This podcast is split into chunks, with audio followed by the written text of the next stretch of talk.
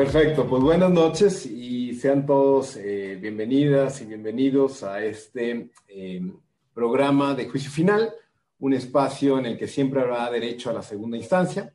Es un proyecto eh, con IntelliJuris, en colaboración con los profesores José Ramón Cosillo, José Roldán Chopa, Sergio López Ayón y Luis Pérez de Hacha, en el que abordamos y discutimos distintos temas relacionados con el derecho, desde diferentes ópticas para tratar de difundir la cultura jurídica a través de plataformas en línea y así generar eh, prácticas de nuestro entorno. Buenas noches, yo soy Tito Garzonofre, investigador del Instituto de Investigaciones Jurídicas de la UNAM. Y yo soy Javier Martín Reyes, soy profesor en la División de Estudios Jurídicos del CIDE. Y, bueno, y como ya saben, ¿no? en esta primera temporada de juicio final hemos estado hablando de siete de los pecados que pensamos tiene la educación jurídica. Ya nos reclamaron, ya nos dijeron que son muchísimos más, ya también lo hemos reiterado, solo son siete, es un saque este, eh, inicial, pero creo que hemos tenido la fortuna y el privilegio ¿no? de que expertas y expertos nos, nos acompañen en programas pasados para hablar de conservadurismo. Tuvimos a Estefanía eh, Vela, para eh, el pecado del hermetismo tuvimos a Paulina Chavira y a María Silva. Hoy, como ya dijo Tito, ¿no? y ahorita les, les diremos ¿Quiénes son los cracks que nos acompañan? Hablaremos, ¿no? Del aislacionismo, del, derecho, de la profesión y también de los estudiantes eh, de, derecho. Y más adelante hablaremos del carácter impráctico, anacrónico, acrítico y formalista de la educación eh, jurídica. Ahora, ¿de qué hablamos cuando hablamos de aislacionismo, Tito, en la educación jurídica? Bueno, muy, muy rápidamente, para tratar un poco de, contextualizar y estos obstáculos que vemos en la formación de, las abogadas y, los abogados, hablamos de que muchas veces el fenómeno del derecho, el fenómeno jurídico, se ve como un fenómeno que no está inserto en la cultura general, sino como un mundo aparte y que coloca a muchos de sus especialistas en un papel central de su funcionamiento incluso podría ser una especie de autorreproducción, una especie donde el diálogo que se va generando con otras disciplinas va quedando aislado. Y así la persona que quiere entender el derecho, que quiere especializarse en temas jurídicos, parecería que será puesto arriba, ¿no? Los abogados y las abogadas, al, dotarse de, de, expresiones gremiales, de expresiones lingüísticas, un carácter exclusivo muy propio de una cofradía, se van aislando, aislando y aislando, y al final parece que la gente se va desentendiendo, ¿no? este, digamos, este desprecio generalizado por el derecho, que cabe muy bien hablar de estas, eh, eh, e, este desentendimiento hacia lo legal, precisamente en esta coyuntura también política, creemos que no abona en una mejor cultura democrática y en una eh, falta de total ética y una relajación respecto a los parámetros valorativos en, el ejercicio. Entonces, es un poco de cuál es la relación que tiene el derecho con otras disciplinas, porque eh, parecería que para un abogado saber matemáticas es como saber física cuántica, ¿no? O que cuando hablamos propiamente constitucional, de parlamentarismo y demás cuestiones, no se tiene ni una idea de lo que es la, qué dice la filosofía política o qué dicen discusiones más allá de lo normativo. Entonces, a muy grandes rasgos, y por eso creemos que, nuestros invitados el, día de hoy nos pueden eh, ayudar a repensar y hacer algunas reflexiones bien interesantes, también es de cómo divulgar el conocimiento jurídico. Parecería que estamos muchas veces eh, en un foro para abogados, de abogados, solo para abogados, ¿no? Pero lo cierto es que existen muchas personas, como Carlos y, como, como, Penny, que eh, la verdad eh, hablan de derecho, saben de derecho, divulgan de derecho, más que muchas personas que nos dedicamos a hacer derecho. Entonces, Javier.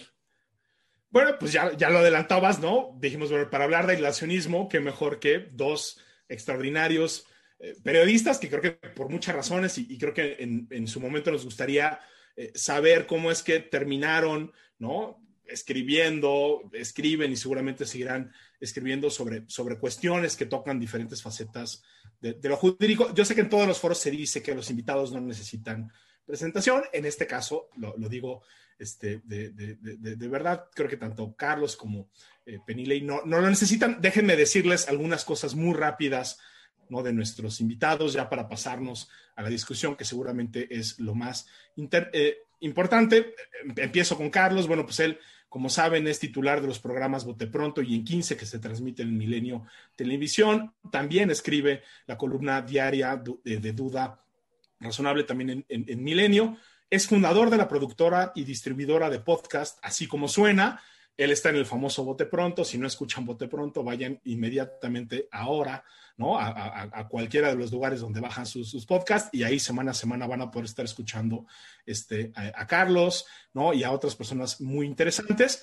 Carlos también ha sido, ¿no? En, en, diferentes momentos de su vida, columnista para The New York Times, durante muy buen tiempo, ¿no? Fue también el director de la primera emisión del informativo Hoy por Hoy en, en W Radio, ¿no? Diez años, del 88 al 98, fue reportero, corresponsal en Washington y jefe de información del semanario Proceso, que vaya, nos ha dado algunas cosas de qué hablar en las últimas semanas. Y bueno, él es licenciado en comunicación por la Universidad Iberoamericana, obtuvo una beca para estudiar en, Harvard con el equipo de Hoy en la Cultura también, recibió el Premio Nacional de Periodismo en el, en el 88 y además, y ahí sí déjenme presumirlo, ¿no? actualmente imparte el taller de periodismo jurídico en la maestría de periodismo del de CIDE. Carlos, muchísimas gracias por por, acompañarnos. Nuestra segunda invitada es Penilei Ramírez. Ella es periodista de investigación con estudios en periodismo en La Habana, en Miami y en la Universidad eh, Veracruzana. Desde 2015 es corresponsal en México de la Unidad de Investigaciones de Univisión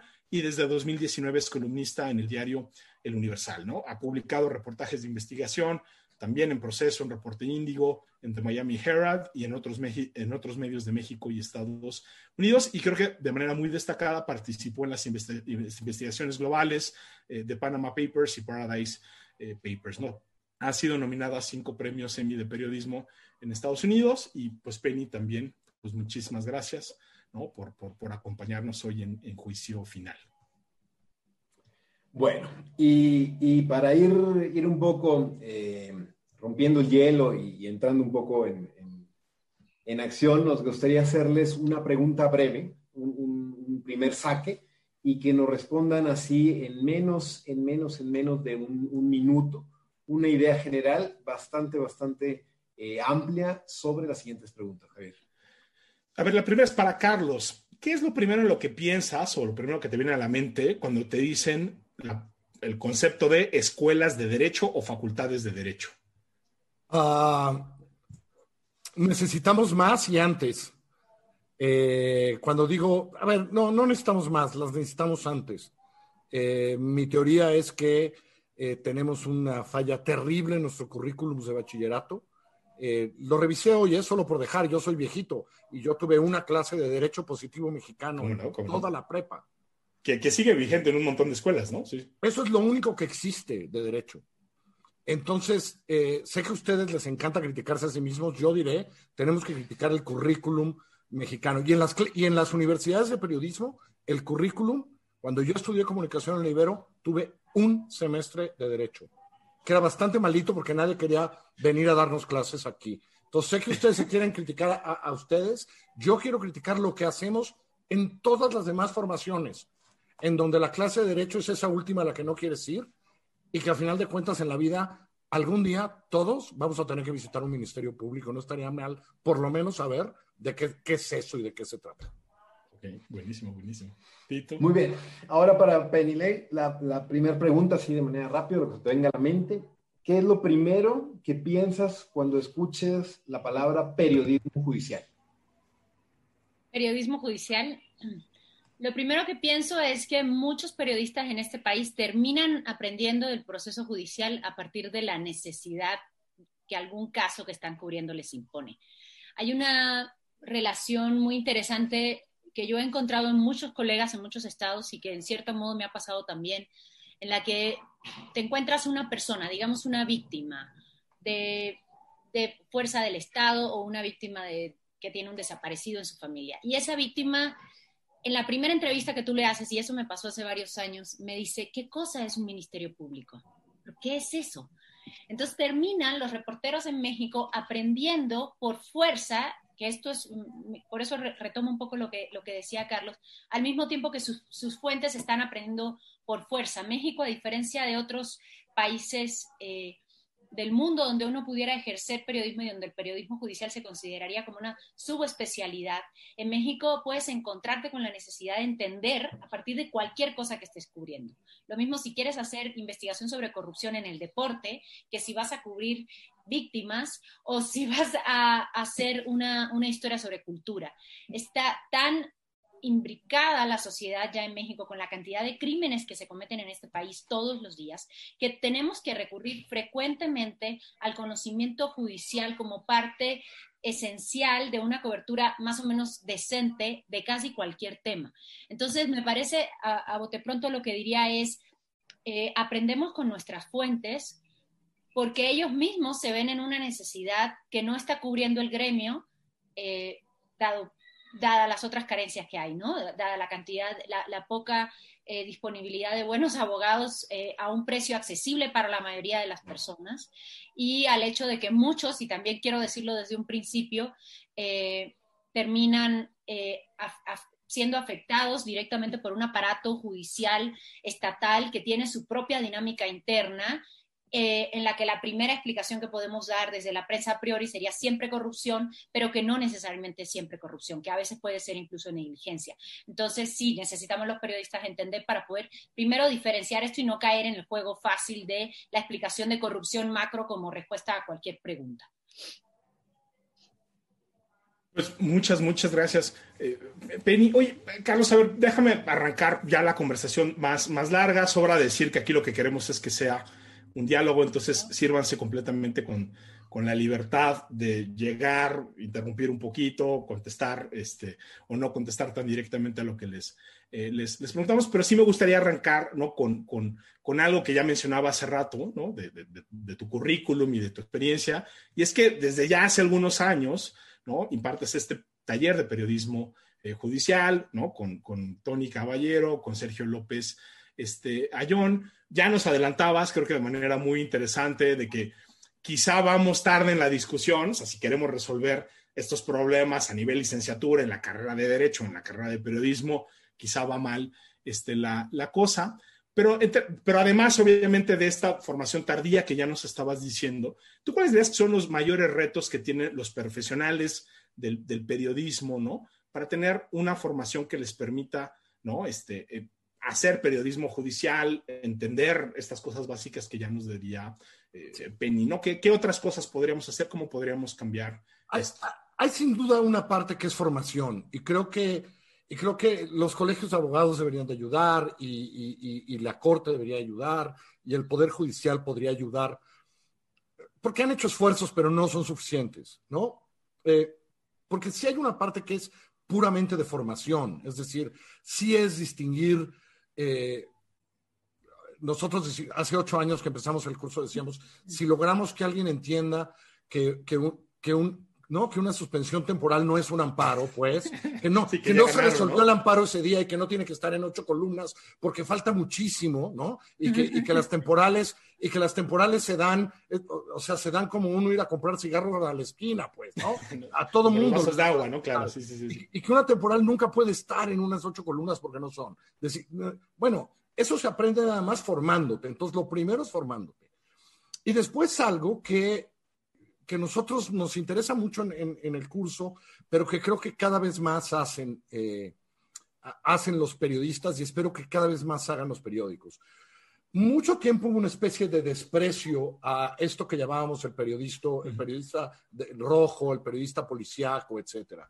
Perdón, nadie que quiera hacer periodismo judicial, si no ha pasado cuatro noches solo viendo que, cómo es un ministerio público, Solo ahí, ¿eh? Nosotros lo hacemos como ejercicio con nuestros alumnos en la maestría. Una noche de 6 de la tarde a las 3 de la mañana, solo se sientan en el MP a ver qué pasa y a platicar con los que llegan al MP. Si no entiendes ese proceso, no entiendes después las grandes causas y las denuncias y los, los sollazos y los no sé qué, si no entiendes eso. Entonces, me parece que también el periodismo tiene que volver a eso. El, el mejor periodismo, periodismo judicial es el que algún día cubrió policía, porque el policía acaba llevando a sus gentes al MP y, entiende los procesos y, la relación entre policía y el MP y la señorita que te recibe en el MP y entonces dice si vas a pasar o no, y el jefe del MP. Y algún alumno decía, pero ¿y todos esos papeles? Bueno, y entonces vas a entender cómo la justicia mexicana eh, se trata de acumular papeles, de, de llenar archivos y carpetas y entonces te vas a dar cuenta cómo suceden cosas después y algo que a nosotros nos importa mucho. Entonces, no todo se volverá un escándalo. También entenderás que estructuralmente el sistema está tan mal armado eh, que pasan muchas de las cosas que pasan. Y, eso, es, eso, eso ayuda muchísimo a explicarle a tu audiencia cuando escribes por qué sucede lo que sucede. Eh, por qué a final de cuentas hoy tenemos tantos inocentes en la cárcel, desde las tonterías más grandes hasta las otras más grandotas. Pero ¿por qué tenemos este fenómeno de quién está en la cárcel y quién no está en la cárcel y cómo y todo eso? Bueno, si no has pasado una noche, y yo creo que es un esfuerzo de periódicos, de periodismo también, pero sí creo que, que se empieza por la formación y sí creo que los colegios de abogados que las universidades que dan, las clásicas universidades que dan derecho, deberían abrir pequeños espacios para que los periodistas, los que un día van a escribir de estos casos, eh, sí entiendan la diferencia eh, entre ciertas cosas que son fundamentales y que todavía vemos en las primeras planas de los periódicos, a veces uno hace así, cara. Lo de las suspensiones que dices, ¿no? Que es el pan nuestro de cada día, cada vez que en un litigio importante alguien da una suspensión, ¿no? Obtener una suspensión es lo más sencillo que hay en la historia, ¿no? O sea, a menos que tu abogado sea un retrasado mental, no vas a tener una suspensión temporal. Pero no importa, porque, porque sabes que lo que importa es el amparo al final del proceso, ¿no? Y que eso sí es bien difícil de, de ganar un chorro de veces, ¿no? Entonces, explícale eso en el primer párrafo a tu lector, por favor.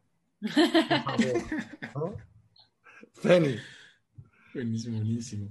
Mm, pues yo estoy de acuerdo en, que el periodista debe partir de la comprensión del fenómeno, ¿no? No solamente del fenómeno de las necesidades intrínsecas, eh, sino de la propia estructura del sistema. Ahora que hablaba eh, Carlos de mandar a sus alumnos a, a, ir a un MP completo, yo me acuerdo muchas historias que te, que te permiten entender cómo funciona el sistema a partir de preguntarles cosas muy sencillas a los que participan, o sea, pensando en las entrañas del sistema, no solamente cómo funcionan los estratos de poder, que era de lo que estaba hablando Carlos, sino cómo funcionan cosas mucho más básicas respecto a, vas a hacer un, un proceso de papel, sobre todo en el sistema anterior, ok, ¿de dónde sacas el papel? ¿De dónde sacas las impresiones? ¿De dónde sacas el proceso? Entonces, los periodistas sí podemos darnos el, lujo de ocuparnos de esas nimiedades que, los, que dan por hecho los abogados. Entonces, podemos hacer esas preguntas que un abogado a lo mejor jamás haría para entender cuáles son al final motivaciones, y vuelvo al tema de no dar la corrupción como respuesta obvia, eh, y pensar que puede haber... Eh, motivaciones mucho más nimias como esas, como, como necesidades muy básicas que también se alimentan de la mala estructuración y, formalización del sistema. Entonces, eh, sí necesita, por supuesto, un periodista entender cómo funciona el sistema, necesita entender, pero también necesita entender que a veces se va a preparar también y va a hacerlo, va, a poner tanto esfuerzo que no va a percatarse de que si el sistema no funciona es porque precisamente quienes lo están ejecutando tampoco tuvieron esa formación, tampoco tuvieron esa capacitación. Entonces, poder entender eso y llegar a ese punto y hacer esas preguntas nos permite a nosotros poder elaborar otras, otras historias que pueden ser más interesantes, salirte del amparo y pensar, eh, cómo se están estructurando esas, eh, esas partes del sistema, es decir, cómo se están llenando esos informes policiales homologados, cómo se está llevando el proceso que, se llega a partir de ahí, cómo puede eh, entenderse el hecho de que se estén eh, mal entendiendo, por ejemplo, la prisión preventiva oficiosa. Y a partir de ahí nosotros podemos aventurarnos a hacer eh, historias mucho más interesantes que toquen otros ámbitos no tan particulares, que toquen ámbitos de política pública, que toquen ámbitos de ejercicio del poder y de ejercicio del gasto público. Y eso me parece que nos permite a nosotros salirnos de la perspectiva eh, no solamente casual o factual, sino pensar cómo esto nos está hablando también del sistema. ¿Para qué nos sirve nosotros como reporteros? Tener fuentes, abogados en este sentido, porque los abogados sí entienden bien ese sistema y sí pueden entender cuáles son los huecos en el sistema, aunque nunca pregunten cuántas hojas tiene el señor fiscal para resolver o cuántas horas de capacitación recibió el señor policía para poder saber cómo tenía que llenar el informe. Entonces, creo que eh, Sí hay un periodismo que mejora, por supuesto, con la presencia en campo. Me parece que hay, que hay un debate generacional eh, muy interesante que hemos que hemos diseñado un poco los periodistas en este país respecto a la, la, buena prensa que tiene en México en este momento, el periodismo de datos, de transparencia, de papeles y papeles y papeles y papeles, y cómo hay una generación en la que me incluyo, en la cual se ha desdeñado sin ninguna piedad el hecho de salir a la calle a reportear salir a un MP a pasarse la noche entera viendo qué es lo que está pasando. Yo creo que sí se puede entender un tema estructural a partir de la comprensión macro o el big picture, como le dicen los periodistas anglosajones, pero también puede entenderse a partir de la comprensión de las necesidades muy básicas de quien opera el sistema, más allá de lo que dicen los libros. Entonces me parece que este es un diálogo interesante que los periodistas y los abogados no estamos teniendo y que desgraciadamente tampoco estamos teniendo los periodistas entre nosotros porque ha habido una división en los hechos entre quién está haciendo periodismo desde los papeles, desde los documentos, desde las oficinas de transparencia y quienes están haciendo periodismo de calle pensando cada uno en su extremo que el otro no es suficientemente bueno. Entonces lo dejo aquí por este. Y, y quizá, nada más, hay una pregunta muy, muy rápida como complementaria. Pero, pero, parece que hay, estamos como en un sistema un poco perverso por dos razones, ¿no? O sea, porque por un lado, esto que nos dices, ¿no? De, a ver, no todos los casos que se resuelven en contra de las fiscalías es por, por corrupción, Muchas veces es porque estaba armado mal el expediente o porque realmente no había elementos de prueba o porque realmente el juez se tomó en serio, ¿no? Que, hubo otro tipo de violencia y lo deja libre. Pero parece que eso para los, las periodistas, los periodistas en general, puede ser menos atractivo, ¿no? O sea, siempre una nota que sugiere o que dice abiertamente que hay corrupción, pues seguramente vende más que una nota, ¿no? Muy seria, muy cuidada, que busca tratar de explicar, ¿no? Ese, ese detalle como, como, como y al mismo tiempo parece que del lado de los, de los abogados, y ahí nos, sigo criticando para que Carlos diga que no, este, que sí estamos cumpliendo con la misión del programa. También lo cierto es que muchos abogados, como tú bien dices, pues entienden perfectamente el, el, el, caso. Muchos no sabemos o no saben expresar con claridad cosas básicas como los hechos del caso, así como para una persona común y, y corriente, muchas veces complicamos las cosas de manera excesiva, pero eso también es una manera de volvernos más valiosos, ¿no? O sea, en, la manera en que el derecho solo lo podemos entender las y los abogados, pues terminamos siendo no solo una pieza fundamental, sino indispensable de todo, incluso para las cosas como más, eh, más, básicas. Rápido, Penila, y nada más de estas dos cosas, ¿no? De ese incentivo de irte por la nota de corrupción y de ese incentivo de los abogados de volverse valiosos a través ¿no? De complicar las cosas innecesariamente. ¿Qué perspectiva tienes tú? O sea, ¿por dónde dirías podemos ir arreglando estas cosas? ¿No? ¿Se te ocurre algún tipo de caso que muestre que estas dos cosas se pueden superar relativamente bien? Pues mira, tomo tu pregunta a partir de también algunas de las preguntas que nos están poniendo aquí eh, en el chat y es, eh, así como me niego a pensar que la solución, la respuesta simplista a toda pregunta de por qué un caso no está funcionando es porque alguien recibió plata y con esto asumo decir esto en un país en que, mucha gente recibe todo el tiempo plata. Eh, me niego a eso y tampoco, también me niego a la solución simplista de pensar el periodista es idiota y solo va por, la, por, por resolver la nota, ¿no? O no entiende ni, ni, rayos y entonces lo hace así porque no tiene ni idea. Esto pasa, por supuesto, pasa frecuentemente. También pasa que los medios son empresas periodísticas y que por tanto es verdad que también hay un interés en vender. Esto es una obviedad, por supuesto.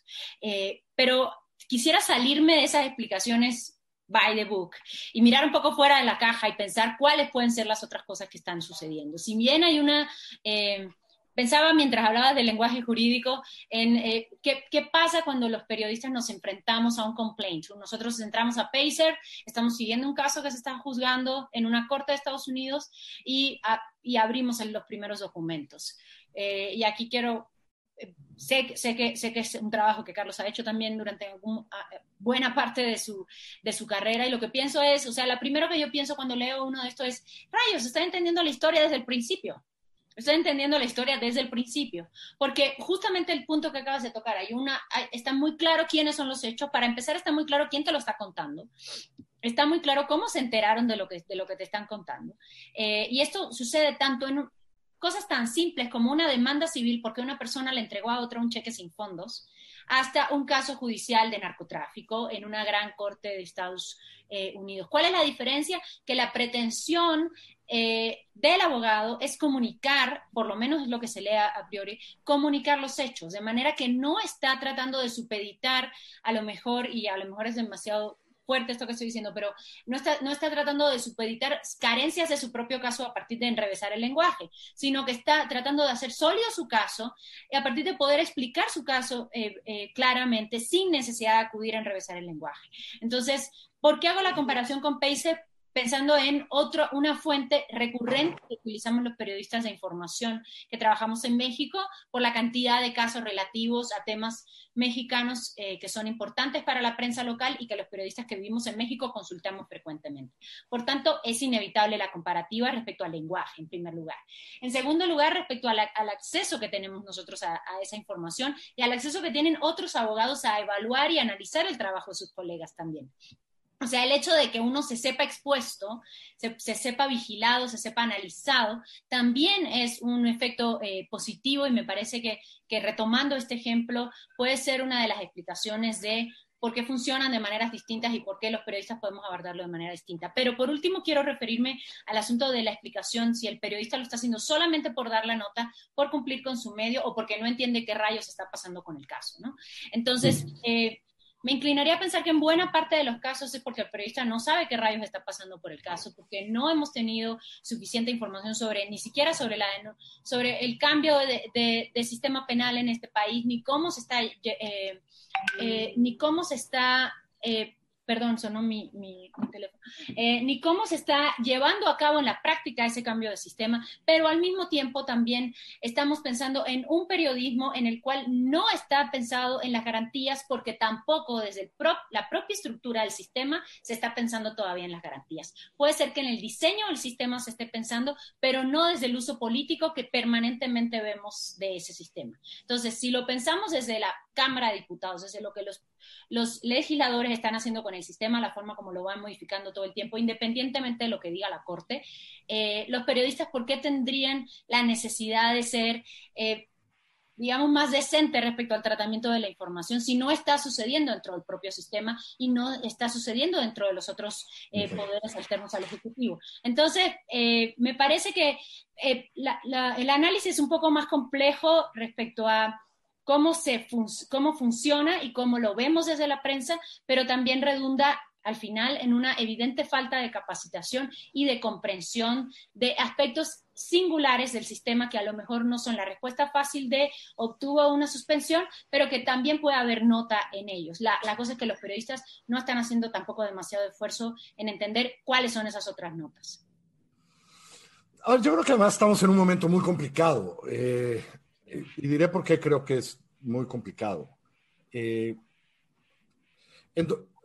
lo que nos está pasando en 2008 es terrible porque buena parte de la prensa nació con el viejo sistema. En la mayoría de los estados eh, fue cambiando entre 2008 y, hace unos años y eso fue lento, etcétera. Y si, si de por sí el sistema, el sistema de procuración de justicia se adoptó, se adaptó con mucha lentitud y mucha y todavía no acaban de hacerlo. Eh, nuestros lectores y nosotros periodistas nos acostumbramos menos. Eh, y esto es bien complicado. Eh, yo me acuerdo en 2008 que la Fundación Soros quería meter muchísimo dinero en este país para, y, yo me acuerdo que decían, y a final de cuentas algo hicieron, pero al final ya no metieron tanta lana, y decían, es que queremos que los periodistas eduquen a los mexicanos en qué es eso de la presunción de inocencia porque veían venir esto que nos pasa. Porque la presunción. Ahora estarían, ahora estarían en la mañanera acusados de golpistas. O sea, claro, por supuesto. Este, y algo de lana metieron y por ahí se hicieron, no, creo que hicieron un par de manuales, etcétera. Pero yo me acuerdo hablando con la gente de la fundación en aquel entonces que estaban obsesionados con algo que me parece correctísimo, que es, oigan, en este país nunca ha habido presunción de inocencia, es más, nos encanta creer que el que agarraron en la esquina ya es culpable, ¿no? Tenemos que transmitir eso. Bueno, Estamos 12 años después de, que se aprobó el, nuevo sistema de justicia penal, que se cambió la constitución para decir que todos los mexicanos somos inocentes hasta que no lo somos. Y hoy eso no se nota, ¿eh? Si ustedes escuchan la radio, la televisión, este, eh, leen algunas columnas, eso no se nota. Ah, entonces, si aparte ya teníamos las deficiencias anteriores, ¿no? Si aparte el sistema es muy poco transparente y muy poco ordenado, cuando Penilei dice Pacer, yo me echo a llorar, porque mucho gusto, ¿no? Ojalá tuviéramos algo así acá. ¿no? O sea, bueno, ojalá tuviéramos algún fiscal o algún MP que escribiera un indictment, como se escribe un indictment allá, que es lo primero que uno ve en Pacer cuando lo encuentra, ¿no? Eso no lo vamos a lograr. Entonces, el sistema tiene todo ese problema de transparencia, de orden, de etcétera. Y luego, si hay un problema de receptividad en nuestras audiencias, educada por 100 años de no presunción de inocencia, en el que no hemos hecho ningún esfuerzo para insistir todo el tiempo que, que por más que creamos que son el diablo, ¿qué crees? Jurídicamente no son el diablo. Y, y, y, y, no son, porque no son, porque todavía no hay un juez que haya dicho que son el diablo. Luego podemos examinar en el detalle si, si dijeron que no era un diablo porque dio lana o dijeron que sí era el diablo porque, porque no la dio pero para empezar ahí hemos fracasado, ¿no? Es decir, nunca nadie nos explicó el sistema de justicia penal. Habría que hacer eh, un reportaje que Penny seguramente hará pronto sobre el dinero que nos gastamos. Hubo, a ver, recuerdo a Felipe Borrego, encabezó la primera, si no me equivoco, la primera oficina de, del nuevo sistema de justicia penal. Eh, luego una mujer, una mujer priista. María de Los Ángeles Fromo, ¿no? María de Los Ángeles Fromo. Ahí se gastó dinero, ¿eh? Ese es un temazo, un temazo. Muchísimo, muchísimo. Ahí se gastó dinero para, para decirnos a los mexicanos cómo funcionaba el nuevo sistema, ¿no? Claro. Hoy todavía en los periódicos y en la mente de la gente creemos que, que abrir una carpeta de investigación es lo mismo que antes cuando empezaba lo otro y no tiene nada que ver. Que los estándares son de este tamaño, que nos pueden abrir una carpeta de investigación por estar platicando ahorita y no quiere decir nada.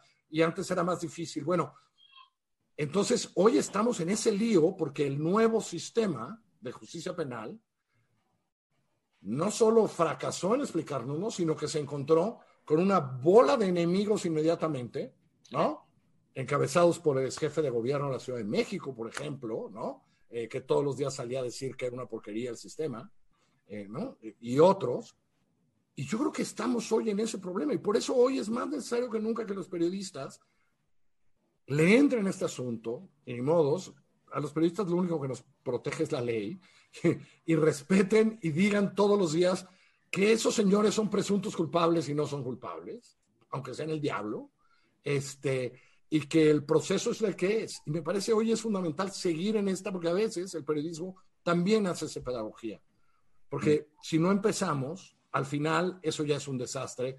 A la hora que llega, a la hora que llega a, a, al tribunal, adiós, ya fue un desastre. Sobre todo siguiendo, siguiendo esa misma línea, Carlos, y, me parece bien, bien, bien interesante lo que dices, porque nosotros como abogados, como gremios, muchas veces tenemos esa misma discusión en torno a cómo socializar o cómo divulgar, cómo hacer esta pedagogía. Y, yo tuve un, rato en el que era parte de, yo soy de Monterrey, linda ciudad, hermosa, en el que estaba ya en el Consejo de Periódico El Norte no se nota, no se nota, Tito. una de mis recomendaciones, no tengo un sombrero, pero una de mis recomendaciones era, era vamos a, enfocar a hacer pedagogía. No puede ser que todavía confundan ministros con magistrados, por decir una cosa de ese tamaño, ¿no? Comisión con corte intermediario, nimiedades, ¿no? Pero, eso, eso, eso, me peleaba mucho eh, en aquellos en aquellas, eh, consejos en los que estaba en el periódico, cuando me decían, eh, la chamba del periódico no es propiamente hacer pedagogía, para eso, para eso estás tú, para eso están las universidades y para eso tal, ¿no? Hay una responsabilidad por hacer eh, cosas serias, por elevar un poco la discusión, pero yo creo que, que por ahí lo mencionó también eh, Penny, cuando, cuando hablábamos de, de estas estrategias, o si hay que llamar la atención. Claramente, un, relatar algo desde lo técnico es puesto arriba es muchísimo, muchísimo más difícil hacerlo atractivo. Ahora hay toda una corriente de argumentación, de storytelling en la profesión, de escribir cada vez más eh, de forma narrativa y demás, pero la pregunta en concreto es eh, cómo llamar eh, la atención sobre cuestiones jurídicas a personas no relacionadas con el derecho, porque digamos que ya para un periodista de por sí es difícil, tienen que tener interés y demás tal, pero pensemos en, este auditorio que cree que una consulta pública para juzgar a los expresidentes tiene algo que decir en, el proceso. Por poner un ejemplo que, se me ocurre ahorita. Sí. un invento que te vino a la mente. Sí, sí, no, no sé por qué. O que un exdirector de Pemex que escribe algo que parece más un libro de memorias, eh, termina convirtiéndose eso en el centro de nuestro debate judicial sobre su caso, ¿no? Sobre su caso, que además no es su caso, sino sus casos. Em, a ver, a mí lo que me parece que sí hay una... No, no, quiero evadir el tema, el tema de lo de Carlos. Carlos, esto que has dicho es una investigación que yo he pospuesto por lo menos tres años. Me acabas de picar otra vez el corazón.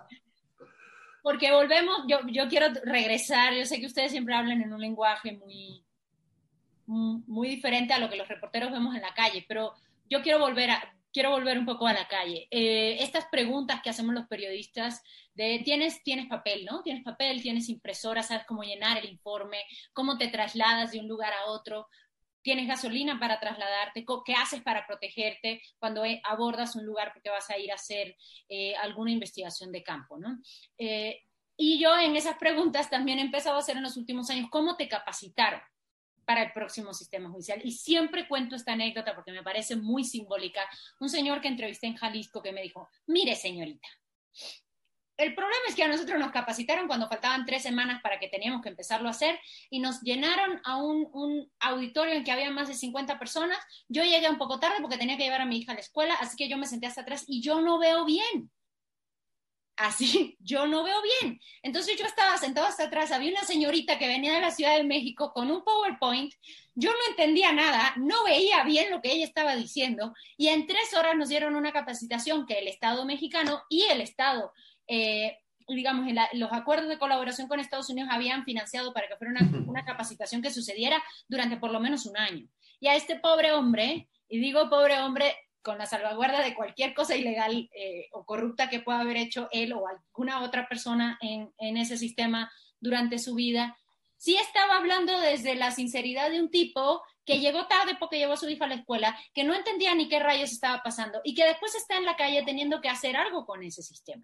No estoy justificándolo, pero creo que la comprensión de cómo funciona nos permite a los periodistas acercarnos a una historia que pueda ser menos lineal, por lo menos, ¿no? Eh, eso por una parte. Y por otra parte, sobre el hecho de si los periodistas deberíamos tener pedagogía, eh, yo creo que sí, o sea, yo creo que no podemos evadirlo. Vemos todos los días en la prensa eh, historias sobre petróleo de periodistas que no saben qué cosa es un barril de petróleo crudo equivalente, historias sobre la caída en el PIB de periodistas que no entienden qué rayos están escribiendo. Entonces, uno, es una falta de respeto de uno hacia uno mismo, es verdad, pero también es verdad que México vive una precariedad laboral tremenda y que muchas veces los reporteros tienen asignaciones que simplemente humanamente no pueden cumplir, pero que tienen que cumplir porque tienen que tener otros cuatro trabajos para poder ganar el sueldo más o menos decente que ganaría un solo reportero en cualquier eh, periódico que pagara lo que se, se, debería pagar. Entonces, toda esta explicación sociológica es para decir que sí hay motivos detrás del mal funcionamiento del sistema que escapan a la explicación otra vez sencilla y, lineal de es corrupto, recibió dinero y por tanto lo hizo mal adrede. Eh, lo puede hacer mal por muchos otros motivos, tanto quien lo comunica como quien lo hace, como quien lo hace jurídicamente. Sí creo que hay un abuso del lenguaje leguleyo, eh, que es parte un poco como de la tradición mexicana, pero también creo, y esto es un consejo no pedido para los abogados que nos escuchan, que si un abogado quiere tener buena prensa, le va mejor cuando los periodistas con los que se comunica entienden qué rayos está diciendo, ¿no? Eh, pensando que no siempre el reportero va a tener demasiado tiempo, pensemos en tiempo, no en, preparación o en otra cosa, sino en tiempo eh, para entenderlo. Yo recuerdo, por ejemplo, hace poco estaba yo eh, yo he cubierto mucho el caso de, García Luna y salió el superseding indictment en la corte. Eh, la corte estaba, como sabemos, en las condiciones estas de COVID. Y yo lo que hice fue que le llamé por teléfono desde aquí, de Ciudad de México, donde yo estaba, al, jefe de prensa de la corte y me dijo, sí, te mando por correo, me mandó el press release, me mandó el indictment.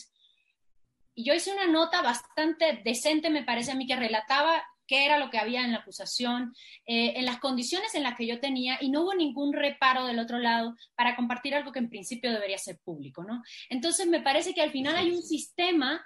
Eh, que busca meter, digamos, complicaciones innecesarias a cosas muy simples, como el hecho de poder enviar por correo electrónico un indictment a un reportero que además a la fiscalía le interesa que se publicite.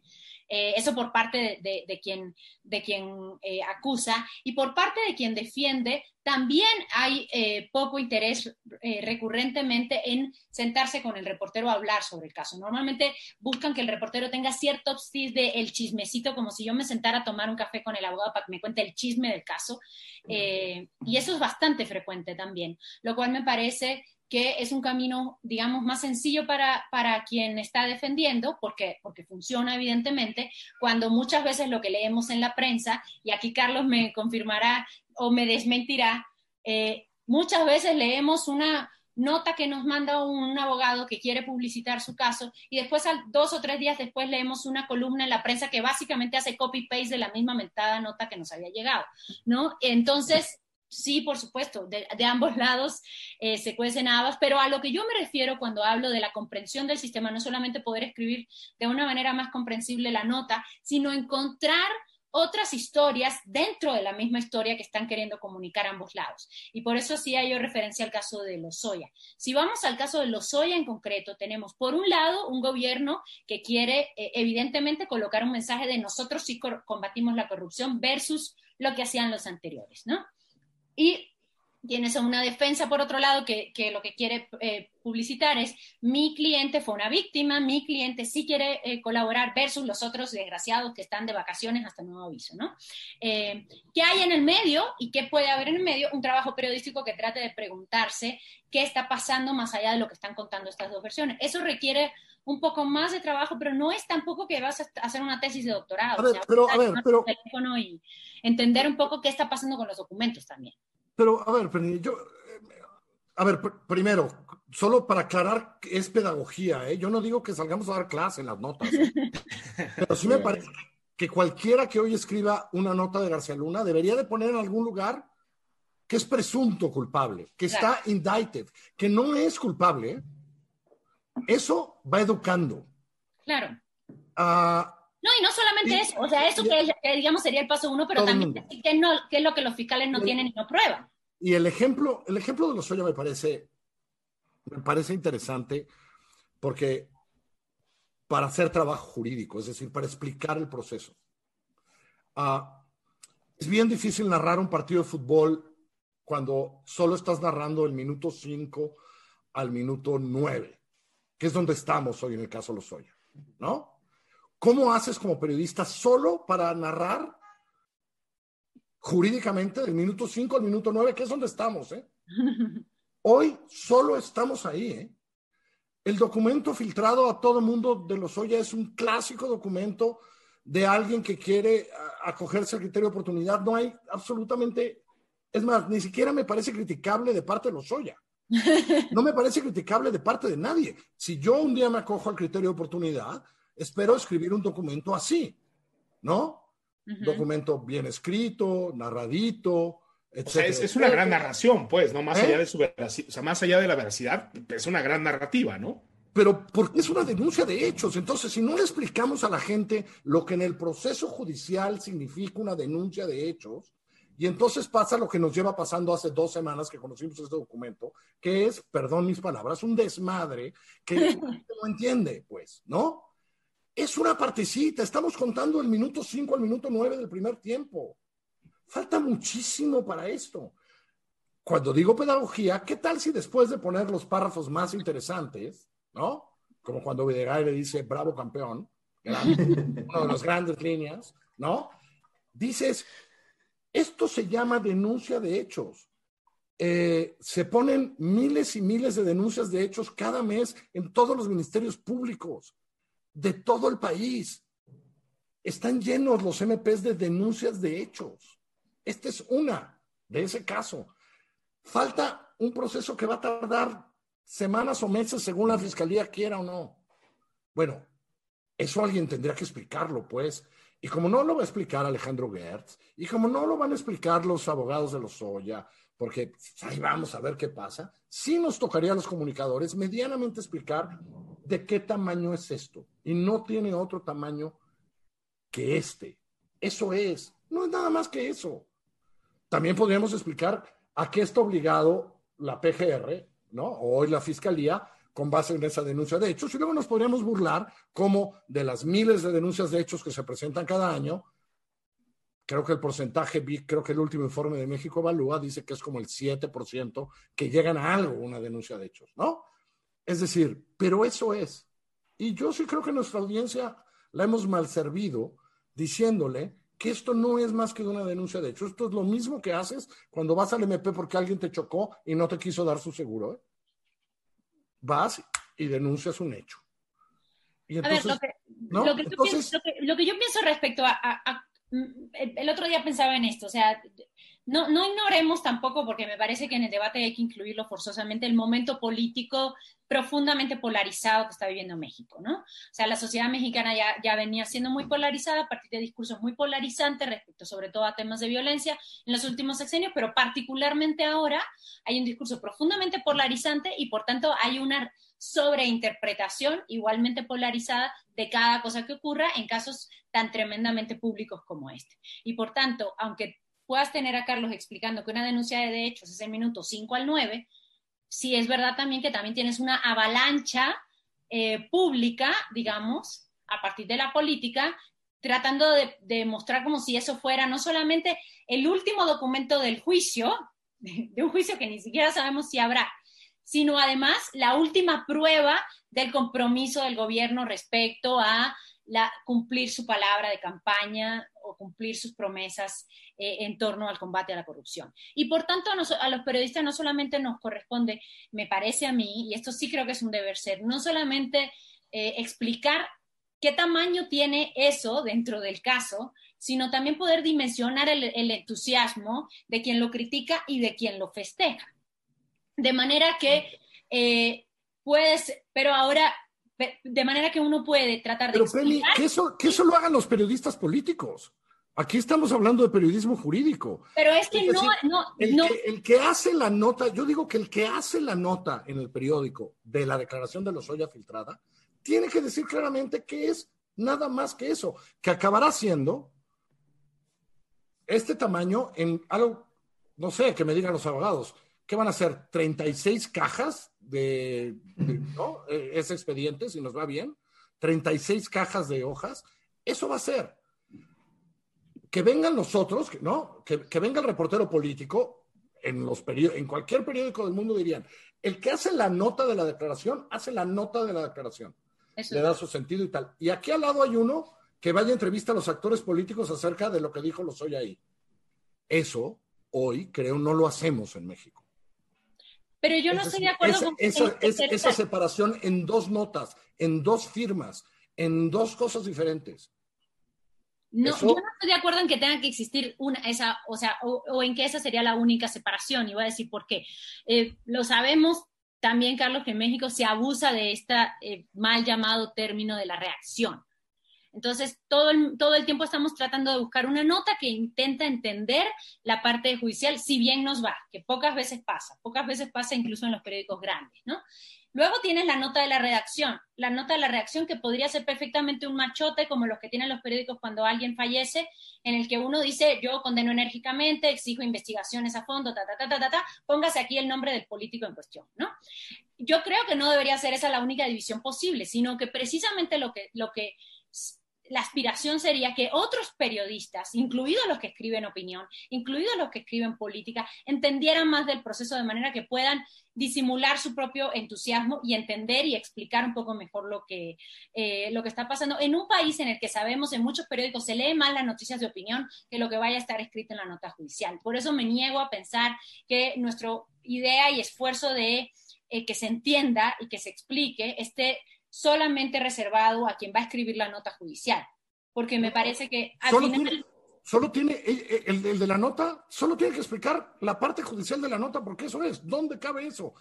Puedes hacer siete notas alrededor de análisis político, del entusiasmo, de la utilización política, de la filtración de la fiscalía, de por qué filtró, de, puedes hacer mil notas, pero una sí debe decir, esto es solo esto, no es más que eso. ¿Y cuántas de esas encontramos todos los días, Carlos? ¿Tres, cuatro? ¿En toda la prensa? Bueno, depende del tamaño, ¿no? O sea, depende. en un del- caso grande como este. o sea, depende del ¿Cuántos? asunto, ¿no? Sí, pocas. Pocas. Muy pocas. Muy pocas. Porque, ¿no? Porque entonces nos come la otra parte, pues. Claro. Entonces, Porque además Pues- la otra parte es mucho más fácil, ¿no? Es mucho más fácil decirle a tu reportero, vete a pasar por la Cámara de claro. Diputados y pregúntales qué opinan. Entonces todos condenan enérgicamente, todos exigen investigaciones y ya con eso llenas una plana. sí. O pon a cuatro opinadores a opinar. Es, es- no, es un temón, es un temón y la verdad que, que para dar un poco, para cerrar en tiempo también, para, para, para no tardarnos lo mismo que el caso Lozoya en este, en este seminario. Eh, algunas preguntas del público y recojo dos que me parecen muy interesantes para, para ir, para ir cerrando también. Una eh, relacionada con sus experiencias al momento de solicitudes de transparencia. Eh, ¿Cómo les va con el, como para investigar, para indagar al enfrentarse al sistema? Eh, ¿Qué piensan también si el mismo sistema no va poniendo barreras, clics y demás, tal, tal? Yo creo que es un ejercicio bien valioso. También a mí como profesor, cuando tuve la oportunidad de, de impartir alguna clase, era soliciten algo al INAI, vean, enfréntense así como alumnos, pero también como, como, como, como periodistas, la pregunta es cómo les va en esa experiencia. Y otra, y otra pregunta que está, que está saltando mucho aquí en, los comentarios, presunción de inocencia, cuestiones éticas en, en- la, en la profesión. ¿Qué, qué hace falta regular o se autorregula? Las fuentes, eh, corroboras, no corroboras, eh, cuando alguien quiere jugar a, ma- a la mala, hace falta tener como que un código de conducta en, la, en el periodismo. Después vemos también a una nueva oleada de, de- de personas que están reportando y demás, que, que rompen un poco los parámetros a lo que estamos acostumbrados, que por ahí hasta les dan un doctorado si, si, bien, si bien se portan. Entonces, un poco estas dos son, son las vías. La primera, experiencia frente al sistema al solicitar información, que, que hace énfasis el profesor eh, Caballero, que, que le interesa su opinión, y eh, cuestiones de ética en la profesión. Los que quieran, eh, una para cada uno, y, y si quieren vamos cerrando el, el programa. Penny, Pues es que Oh, un poquito, un poquito y un poquito.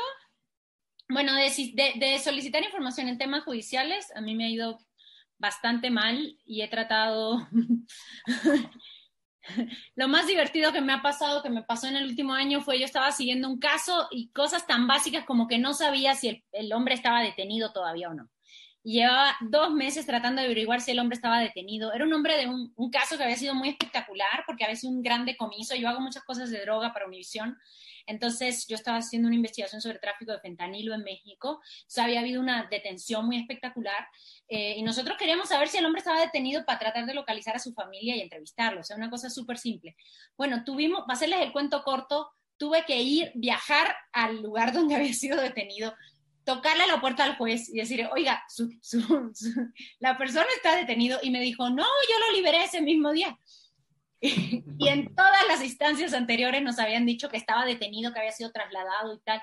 Tuvimos que llegar a tocarle la puerta al juez, literalmente, para decirle, no, yo lo liberé ese mismo día. Y acto seguido me digo, pero no diga que yo le dije. Y yo, pero ¿cómo? Qué cosa inaudita. sí es Eh, público, ¿no? Sí. Exacto, o sea, tendríamos que saber de manera mucho más sencilla si una persona está en la cárcel y en qué cárcel está. Eh, y perdón por volver a hacer referencia a, lo que, a lo que los periodistas nos enfrentamos tratando de hacer periodismo bilateral, que cada vez hacemos más, eh, respecto a información que entiendo que debe ser completamente fácil de acceder eh, sin violar las garantías del detenido, ¿no? Eh, y esto permite, y esto quiero enlazarlo con la otra pregunta sobre la ética. El hecho de que sí existen dificultades re- relacionadas con el acceso a la información, creo que más en el ámbito jurídico que en otros ámbitos, francamente, eh, es, eh, el hecho termina siendo como un favor. Uno termina llamando al juzgado por teléfono, oyendo, y oiga, mire que yo soy periodista, ¿y usted para qué lo quiere? O llamando a tu contacto del, del Consejo de la Judicatura y que esa persona llame al Estado en cuestión. Me pasó hace poco que yo quería saber si una persona había sido suspendida, eh, una persona que trabajaba en un juzgado en, en Vallarta. Me demoré tres días en saber si había sido suspendido y eso porque alguien de prensa de Ciudad de México me ayudó. O sea, es una cosa inaudita. Eh, no están actualizados ni siquiera a veces los teléfonos de los juzgados, es una, una cosa de, película. Eh, y luego eso es un buen pretexto para que uno se salte el, el asunto ético de qué tan fácil es decir esta persona le congelaron sus cuentas y siguen congeladas, o esta persona está preso, o esta persona fue juzgado por tal. O sea, sí existe una dificultad real en conseguir la información y eso da pie también a que eh, se puedan tomar en muchos casos el camino fácil de, bueno, esta es la, última información disponible y por tanto yo la publique y que me diga Dios, ¿no? Eh, eso en cuanto a, a, casos de los que ya se dio información pública. Vi que una de las preguntas decía si los periodistas podemos sí acabarle la, la, eh, la vida a alguien a partir de... Sí, por supuesto, por supuesto. que, Mm. Por supuesto que podemos, hay casos de violencia intrafamiliar que pueden ser tremendamente delicados, hay casos de alienación parental que pueden ser tremendamente delicados. No hay una eh, costumbre en México de buscar al implicado o a la implicada en tu nota, ¿no? Eso es como una rareza. Eh, seguro que a Carlos le ha pasado, a mí me ha pasado muchísimas veces que busco a la persona sobre la que va mi nota eh, y cuando termino de entrevistarla y darme su versión de los hechos, me dice, pero muchas gracias por haberme buscado y haberme dado derecho de réplica. Y mi respuesta siempre, pues no le estoy dando derecho de réplica porque no he publicado nada, entonces usted no está replicando nada, usted es parte de la historia desde el principio. eh, pero el hecho de que no exista ese ejercicio como ejercicio en México, como parte del estándar que debe tener los periodistas hace que incluso se entienda que llamar a un implicado en una historia por teléfono o a una implicada es darle derecho de réplica. Tan, creo que tan enrevesado tenemos el sistema. Eh, y no solamente, me refiero a casos civiles, ¿no? Casos de violencia intrafamiliar que son denunciados, eh, el hecho de, que sí, sí, por supuesto que hay una falta ética, los periodistas pueden decir, y con mucha razón, que durante muchos años en México ha sido muy peligroso eh, para el, destino de tu nota que el implicado sepa, porque o va a llamar al periódico, o va a parar la nota, o te van a amenazar, o te van a hacer alguna amenaza directa. Eso es verdad también.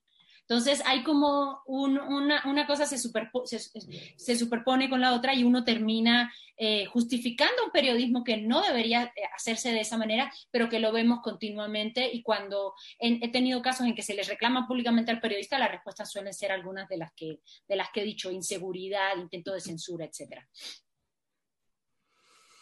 No voy a abundar mucho en lo que les dijo Penilei respecto a, la transparencia en el Poder Judicial. es un desastre, no hay nada que hacer. Eh, Volvemos a llorar por Pacer. o sea, no hay, no hay nada que hacer, son un absoluto desastre. Espere uno siempre tener amigos entre abogados o en los para que te den un expediente. Y entonces, pues agárrate el expediente y empieza a revisar. No hay de otra. No hay otra manera. Eso es un absoluto desastre. Eh, la verdad es que los INAIs siempre son diferentes, pero los INAIs tratan con el Ejecutivo y el Ejecutivo pues, siempre depende de la dependencia, la verdad. Hay dependencias que son más ordenadas para, para llevar archivos, para tal, que tienen mejor relación con la prensa y entonces pues cuando el INAI les pides algo, ahí está por lo menos el documento. Hay dependencias que nunca han querido guardar nada y entonces nunca encuentran nada, ¿no? Y ni crean que estoy hablando del, de la Sedena, por ejemplo, que nunca tiene nada, ¿no? Este, que no hay ningún documento, pero, pero ahí depende, no, pero el Poder Judicial todo, un absoluto desastre. Y respecto a esta pregunta de la ética, la, a ver, yo solo diré un poco lo que discutimos mucho en clase. Eh, eh, no quiero que se malinterprete, pero, así lo digo en clase. Y digo, empezamos por la técnica? Es decir, buscar a la persona involucrada en tu nota, como explicaba Penny no es un problema de ética, es un problema de técnica periodística es un problema manual. Eh, habrá, habrá, habrá tipos malísimos, malísimos personalmente, ¿no? Que, le pegan a su perro patadas, pero que cumplen la técnica del periodismo. Ah, ya con eso, no quiero más, ¿eh? No, no quiero más. Entonces, eh, también tenemos una tradición a veces en México de confundir técnica con ética. No, preguntar al involucrado de una nota, como dice Penny, es normal, no es una cuestión ética, es una cuestión técnica. Esa nota es una mala nota si no trae eso, está mal hecha. Un editor tendría que decir, te falta esto. Y no es porque sea poco ético el periodista que lo trajo, es porque no sabe hacer su trabajo. Nada más, ¿no? Eh, no es que sea ético o no ético, no, no, no confundamos eso. Es decir, eso no quiere decir que, que los periodistas mexicanos son éticos todos y tal. No, de verdad, lo único que quiero decir es me consolaría a que tuviéramos mejor técnica. Eso me consolaría muchísimo. Porque los que tienen buena técnica, es decir, si hubiera editores que revisaran la parte técnica, sería mucho más difícil tener gente poco ética publicando notas en los periódicos. Esa es la diferencia. Pero es que no lo castiga el gremio y no lo castiga el público tampoco. No lo castiga el gremio, no lo castiga el público, no lo castiga tu editor. Entonces, eh, yo siempre digo, híjole, en las escuelas no los voy a, no les voy a decir que sean lindos y buenos, solo les voy a decir cuál es la parte técnica, ¿no? Eso hacemos eh, cada semestre. Hablemos de la técnica y ¿qué creen? Si cumplen con esto, ¿no? Ya les va a costar más trabajo después pedir dinero para arreglar eso, porque, porque eso se nota. se nota en la técnica a la hora de redactar una nota, se los juro. Es, es así. Bueno, vamos a terminar con un ejercicio que hacemos a todos los, invitados y ahora muy, muy, muy, muy padre la, la, discusión. Creo que da para muchísimo y creo que hay que seguir picando, picando piedra. Me parece yo, yo comparto, eh, no sé si es diagnóstico o autopsia que dijo Carlos respecto con lo que se pasa con el Poder Judicial. O sea, de verdad que estemos celebrando que las sentencias por primera vez en la historia de México van a ser públicas. Habla muy, muy cabrón de, de, de, todos nosotros, ¿no? De todos los ahí implicados. Entonces, vamos a decirle una, una palabra y les pedimos que nos digan lo primero que se le venga a la mente eh, con un, un solo concepto. Vale, para Carlos, un profesor o profesora. José Antonio Caballero. que lo tendremos próximamente por aquí. Le mandamos saludos a Tony, por cierto. Eh, para Penny, ¿una periodista o periodista? Oh, Marina Walker, que dirigió Panama Papers y ahora dirige el, el Centro Pulitzer. Buenísimo. Carlos, ¿una clase o un curso? Alan Dershowitz, Harvard Law. Penny, un libro. Uh, Operación Masacre. Carlos, una película.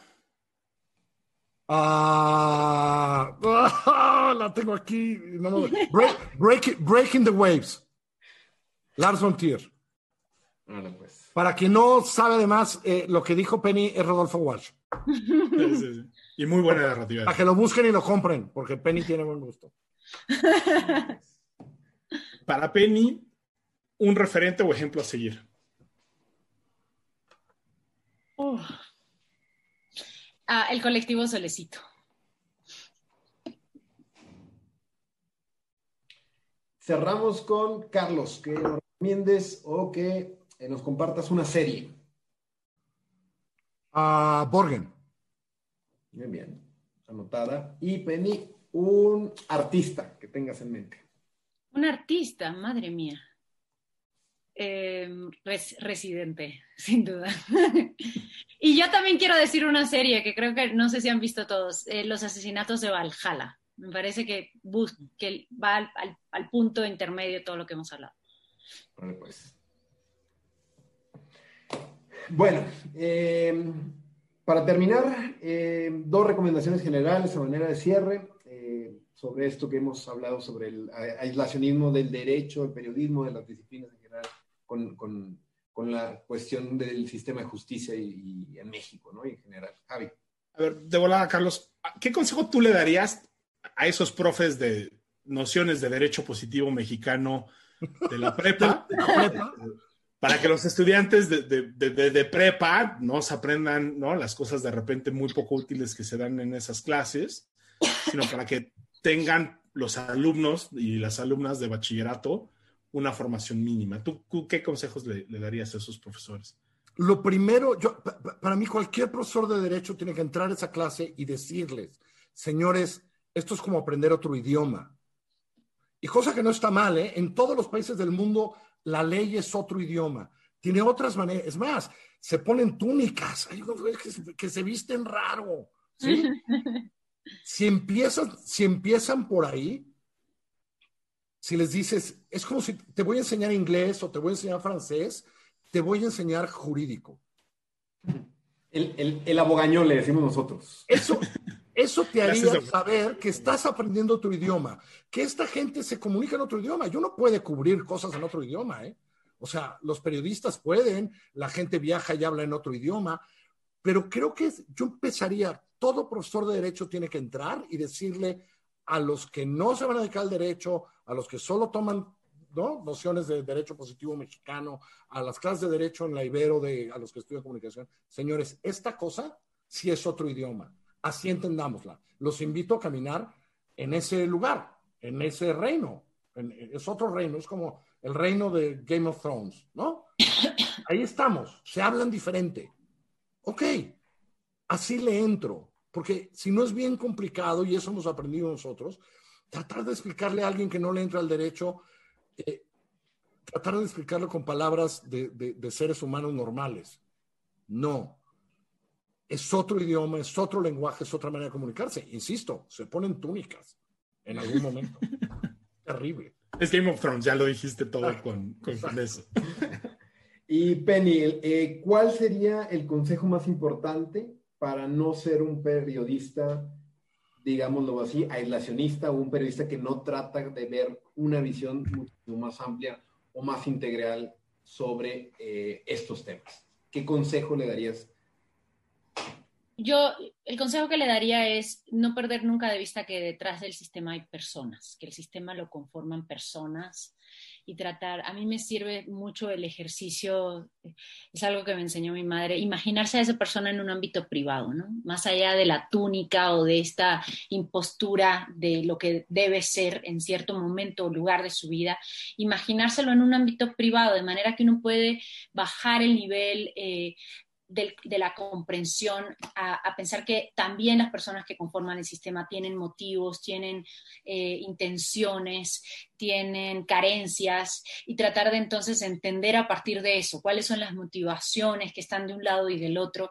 y eso al final... Eh, permite que la, la, comprensión de la historia y por tanto la forma como uno la investiga y por tanto la, forma como uno la cuenta no sea eh, la misma historia siempre, porque si no pasa lo que vemos cotidianamente, que parece que fuera la misma nota todos los días, nada más cambiando los nombres de los, de los personajes, aunque sean notas terribles, ¿no? Muchas veces vemos notas terribles que ya no nos emocionan porque no estamos contando más que lo mismo, lo mismo, lo mismo, una y otra vez. Y por último, sí, no quiero dejar pasar uno de los comentarios que pusieron acá cuando hablábamos de que la transparencia es terrible y alguien ponía, no, qué terrible que se vieran todos los expedientes. Yo creo que justamente por eso en todo el mundo hay concepto de seal. Eh, files o folders. Tú puedes tener un caso sellado porque es seguridad nacional, porque tiene siempre, incluso en esos casos va a haber una motivación política, pero, pero es importante que los propios abogados entiendan que esa debe ser la excepción, no la regla. Eh, que debe haber un motivo para sellar un caso, no en la sentencia, sino desde el principio del caso, porque los casos también permiten entender quiénes son las personas, cómo se conforman eh, en, la, en, la, vida eh, pública. Hace un par de meses yo tuve un entrevistado que en una entrevista me decía, es que estas personas siempre defraudan a todo el mundo, ¿no? Y como quote estaba buenísimo, ¿no? Pero ¿cómo lo sostienes? Entonces yo me pasé una semana haciendo seguimiento de casos en las que defraudaban una y otra vez, entonces tú sí puedes salir a decir, esta gente defrauda a todo el mundo. Pero no hubiera podido ser posible que yo fuera más allá de la declaración de esa fuente, eh, que además era una fuente que no quería que apareciera su nombre, si no tienes acceso de manera transparente a, eh, algo que debe ser público, ¿no? Eh, y me parece por eso que es importante que como lo entendemos los periodistas, también lo entiendan los abogados y juntos empujemos a pensar en el sistema que la información sellada debe ser, insisto, eh, la excepción y no la regla. Para terminar y completar lo que dice, Penilei nos contó hace como 40 minutos lo que es la emoción de ver un indictment gringo en versión pública. Sí. Esa es una inversión del sistema. Ese indictment público que todos vemos la primera vez, Luego ya entrarás y verás el expediente y si consigues más. Eso es una inversión. Hay una estructura que es una exigencia de la sociedad. En, hay alguien en la fiscalía encargado de hacer esa redacción porque el público lo exige. espero que empiecen los abogados a exigir que las fiscalías de México tengan en sus directores, en sus direcciones de comunicación social, ese equipito, en donde en cada apertura de carpeta de investigación hay un tipo que redacte. punto uno, punto dos, punto tres, punto cuatro, que conoce las reservas por, por derechos de, de, tal, de personas, de tal y cual, y que redacte. Es muy fácil, no es ciencia, no es, no es ir a Marte. ¿eh? O sea, es tres personas cuya responsabilidad, cuando se pide porque hay interés público en algún tema, lo que hacen es, eso hoy en México no se hace por sistema, no se hace, simplemente no existe. Así que a lo mejor para empezar a acabar el nacionalismo, los abogados podrían empezar a presionar no solo a la general, sino a las fiscalías de los estados, que en ciertas carpetas, cuando se abren ciertas carpetas de investigación, esté el comunicado escrito en español, no en el nabogañol, de qué se trata esa carpeta. Uf, no, hombre, eso ya abrimos champaña a todos. Y bueno, pues Penny, Carlos, muchísimas gracias por, por, acompañarnos. La verdad es que creo que tanto Tito como yo nos podríamos seguir aquí este, otras eh, dos horas, pero bueno, sabemos que además tienen ustedes muchísimas eh, cosas que hacer. Muchas gracias por el, eh, por el tiempo. De verdad, creo que nos, la, la, charla lo que nos deja, ¿no? Un poco es que estamos muy mal incluso en los mínimos, ¿no? O sea, no puede ser que no tengamos buenos comunicados de prensa por parte de los tribunales. No, que se oye nada más con peras y manzanas, de qué iba el asunto, cuál era la pregunta que había que resolver, qué es lo que dice la, eh, la, Corte, ¿no? Sí, creo que son un montón de pendientes. Es muy refrescante escucharlos a, eh, a ustedes dos, ¿no? Que, que, vienen desde el periodismo, pero que como decía Tito al principio, seguramente han estado mucho más involucrados, ¿no? En temas eh, jurídicos y judiciales con un montón de abogadas y abogadas. Y para no eh, eh, decepcionar a Carlos, vamos a seguir criticando a los, a los abogados en las siguientes eh, sesiones. Vamos a invitar este, al, al, profe Tony Caballero, que ya también salió a que nos hable ¿no? en 15 días sobre el carácter poco práctico de la educación este, jurídica. Y bueno, pues a todos los que nos escuchan este, aquí en Zoom y en el canal de YouTube, muchas gracias por, por acompañarnos. Gracias también, obviamente, al equipo de IntelliJuris, ¿no? Que hace esto posible y que además nos aguanta porque siempre nos pasamos un poquito de el tiempo, esperamos que no nos corran eh, por lo menos muy, muy pronto y nos vemos en 15 días aquí en Juicio Final, donde siempre saben que siempre hay derecho a la segunda instancia y esperamos que en algún tiempo los podamos volver a invitar, eh, Carlos Penny, para seguir platicando de estos y otros temas que, como creo que quedó muy claro en la conversación de hoy, pues son muy relevantes para todos, abogados, no abogados, periodistas y no periodistas. ¿no? Entonces, este, gracias de corazón por eh, por su tiempo. Y, pues, Javier Tito, Penny, un Gracias, gusto. Igual. Buenas noches a todos. Adiós. Bye. Chao.